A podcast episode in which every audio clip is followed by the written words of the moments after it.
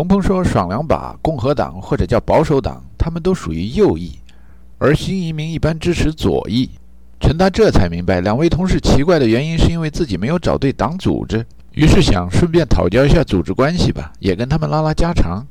陈达说：“我算新移民，比起外面这些印第安人来说，你们不也是新移民吗？”兰博说：“他老家是德国。”鹏鹏，你老家是哪儿？鹏鹏还没说话呢，兰博的书呆子气又上来了。哦，他祖上可以追溯到那些坐着五月花飘到普利茅斯的大石头上那群人。鹏鹏说：“我们家在军队到处走，不过祖上是英国来的。”陈达明白了，那时候是没有民主党和共和党。哎，对了，我在研究生院听爽两把的广播的时候，也有同学这么说过，说我是新移民，应该是自由的和开放的，而不该是保守的。可是我听不出这爽两把到底在什么地方显得特别保守。鹏鹏有一点诧异的质问：“爽两把还不够保守？那你告诉我，保守的定义是什么？”陈达想想十一届三中全会以后的中央精神，然后说：“我脑子里啊，保守这个词，代表的就是仇视富人、同情穷人、反对责任制、反对个体户、反对私营企业。”鹏鹏说：“明白了，我们这儿说的保守啊，就是仇视穷人、同情富人、提倡责任到人。”扶植个体户，发展私有企业。你从社会主义国家来，我生长在资本主义国家。你说的那些想法，在我们这儿都是很自由的，liberal。我们这儿认为保守的呢，就是你们那儿反僵化的思想。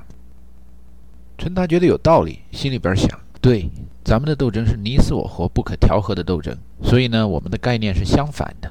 但不好意思当面那么说呀，要不怎么叫入乡随俗呢？于是打个圆场说：“其实啊，我听爽两把，只是因为他英语吐字清楚，我不是需要学英语吗？他说的又快又不间断的，跟着他学效率高啊。就算跟着他学了那么久以后，我对你们这 liberal 和 conservative 的概念还是一团浆糊。”鹏鹏说：“嗯，这怎么给你说呢？这不是太好解释。”陈达想把兰博也牵到话头里边，于是问兰博。Mark，那天你说护送我们的那个空军战士非常的 liberal，但是又待在空军里边，很不可思议，这是为什么？兰博说，liberal 应该是反对军队、反对战争的。如果他的政治观点非常的 liberal，他怎么会参军了的呢？鹏鹏在旁边开玩笑说，林子大了，什么样的鸟都有。我们这儿不还有个新移民是个 ditto head？陈达没让他打断自己学习党性党纲的机会，若有所思地说。是不是 liberal 反对军队、反对政府、反对中央集权，比较喜欢民主意识？鹏鹏说，liberal 反对军队，但是却支持扩大政府，加强中央集权。要说到民主意识嘛，那保守党更强调民主，但那是强调个人的民主。要说到州政府的民主权利嘛，好像又是民主党更加支持一点儿。内战的导火索之一就是各个州要民主。还是一句话，不好说。作为学理科的，很多中国学生觉得中国的政治不像高中数理化那么好记，不合逻辑，必须得死记硬背。陈达想看一看美国的政治里边有没有什么地方逻辑和推导可以帮助记忆的。想了一想，希特勒和纳粹是极右，工人阶级和苏维埃政权是极左，于是试探性的问：“是不是你们这儿的保守党右翼反对犹太人？”工会或左翼支持全球化，支持全世界无产者团结起来。兰博笑了说：“哈哈，两个都猜错了，正好相反。我们这儿共和党支持犹太人，好多领导都是犹太人。至于反对全球化嘛，嚷嚷的最凶的就是我们这儿的工会左翼。”陈达又懵了，问：“说到犹太人，为什么美国对以色列的支持总是那么特殊，那么坚决？”鹏鹏严肃地说。我觉得是我们上一辈的时候，因为在二战中出手晚了，所以让大屠杀这样的惨剧发生了，这让我们很后悔。我们不愿意再重复这样的错误。更何况今天的以色列人住在耶路撒冷，我们不能不支持。陈达那时候对耶路撒冷和政治之间的关系不是太明白，只知道耶路撒冷是宗教迷信的东西，于是又推导了一下。哦，是不是右翼或者保守党跟宗教关系比较密切？左翼？跟宗教没什么联系。我在爽两把的节目里边听见过 religious right，从来没听见过 religious left 这种用法。鹏鹏看了一下兰博，顿了一下，然后说：“这个算你对吧？至少官方上是这样。不过南方有的地区，那穷人除了宗教也没别的什么好指望的。陈达得了一个半对，信心大增，凭着自己仅有的宗教知识，上帝创造了人，于是接着推导说，是不是左翼相信人可以决定生死，而右翼觉得上帝才能决定生死，比较珍惜生命，所以呢，右翼会反对人工流产，反对死刑，反对枪支自由流动。鹏鹏说，这又不好说了。右翼反对人工流产，反对打胎，但是支持极刑；左翼和民主党反对极刑，这跟他们一贯对犯罪分子手软的方针是一致的。至于自由买卖和携带枪支，那是宪法修正案上祖宗留下的规矩，所以保守的，也就是右翼就会支持。啊，该从历史的角度看问题啦。陈达搜肠刮肚地想了一想，想起了刚从年轻同事那儿借来的高中课本上学到的历史知识。决心再演绎一个推导过程，然后说：“有了，共和党是林肯创立的，民主党是早就有的。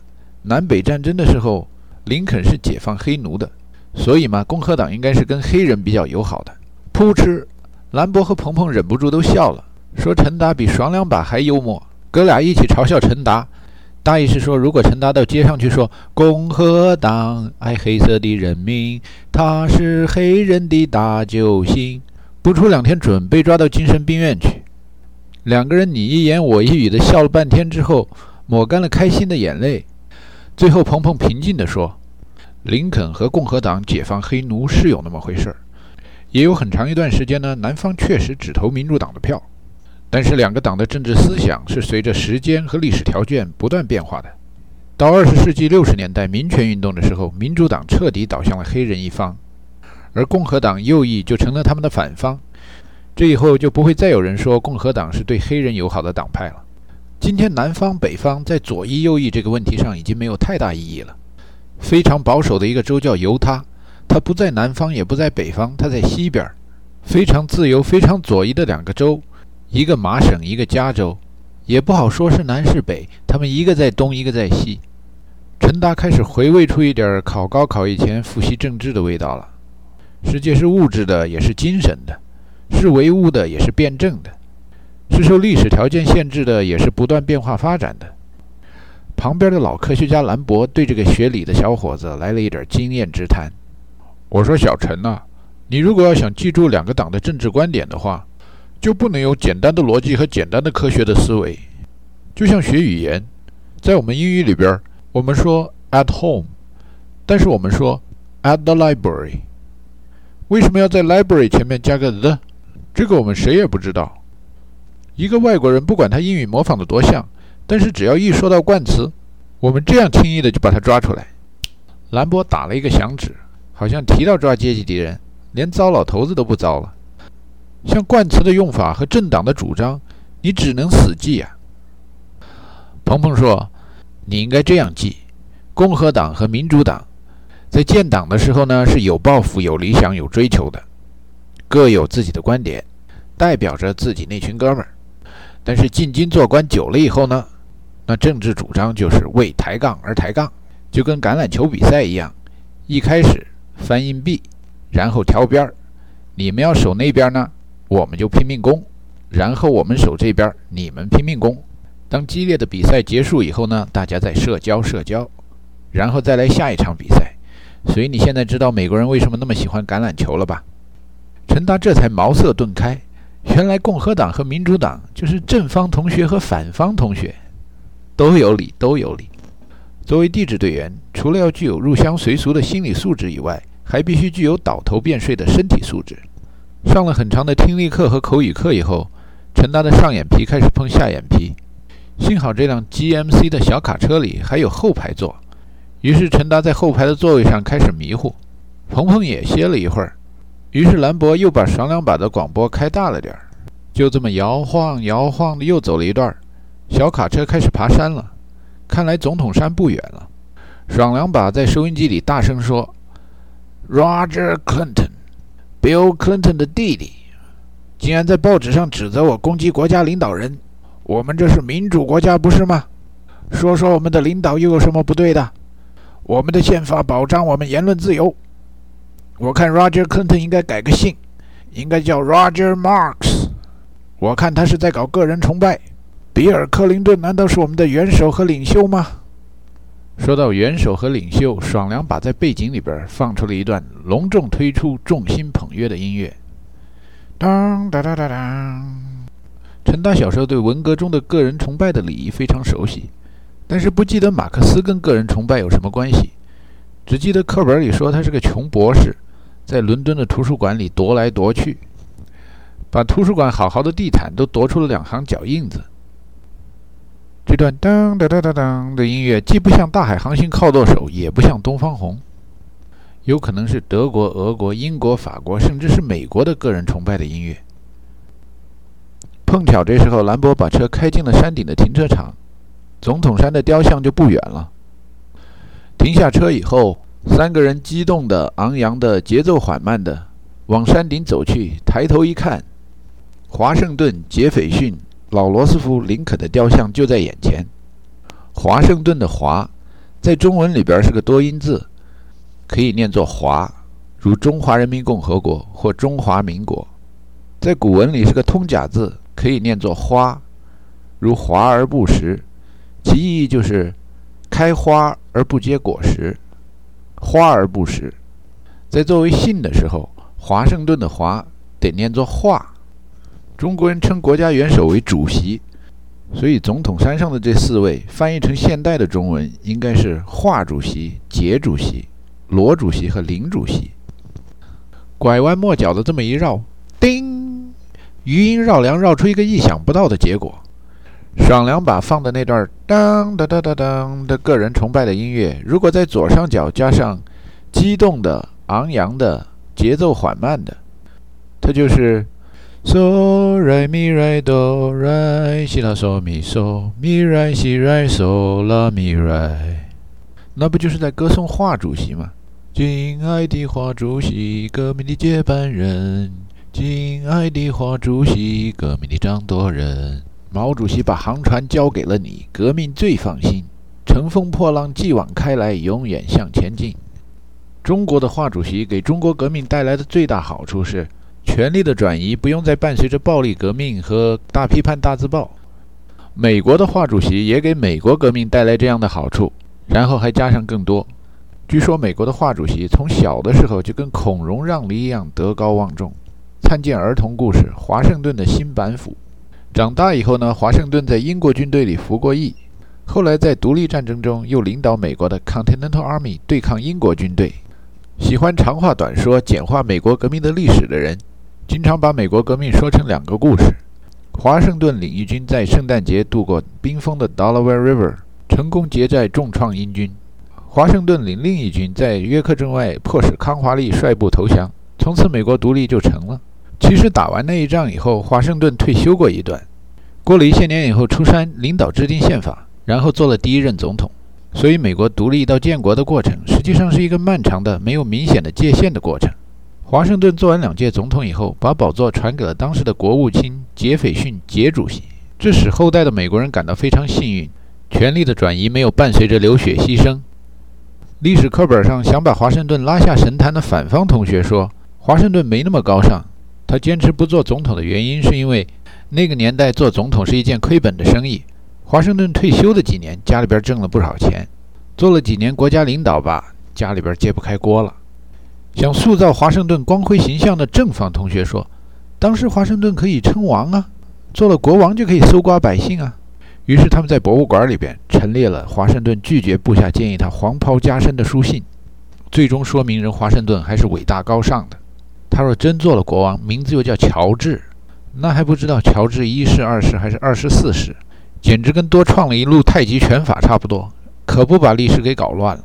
后来华盛顿不仅退了休。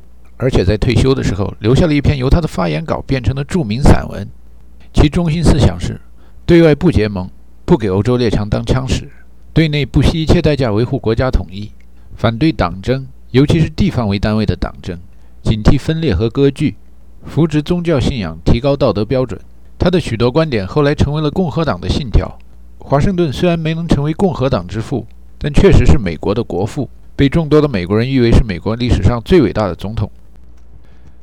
大凡最伟大的国家领导人，有打天下的，也有治天下的。有人善于冲锋陷阵、抗击消灭敌人，也有人善于在开会以前写出指导思想。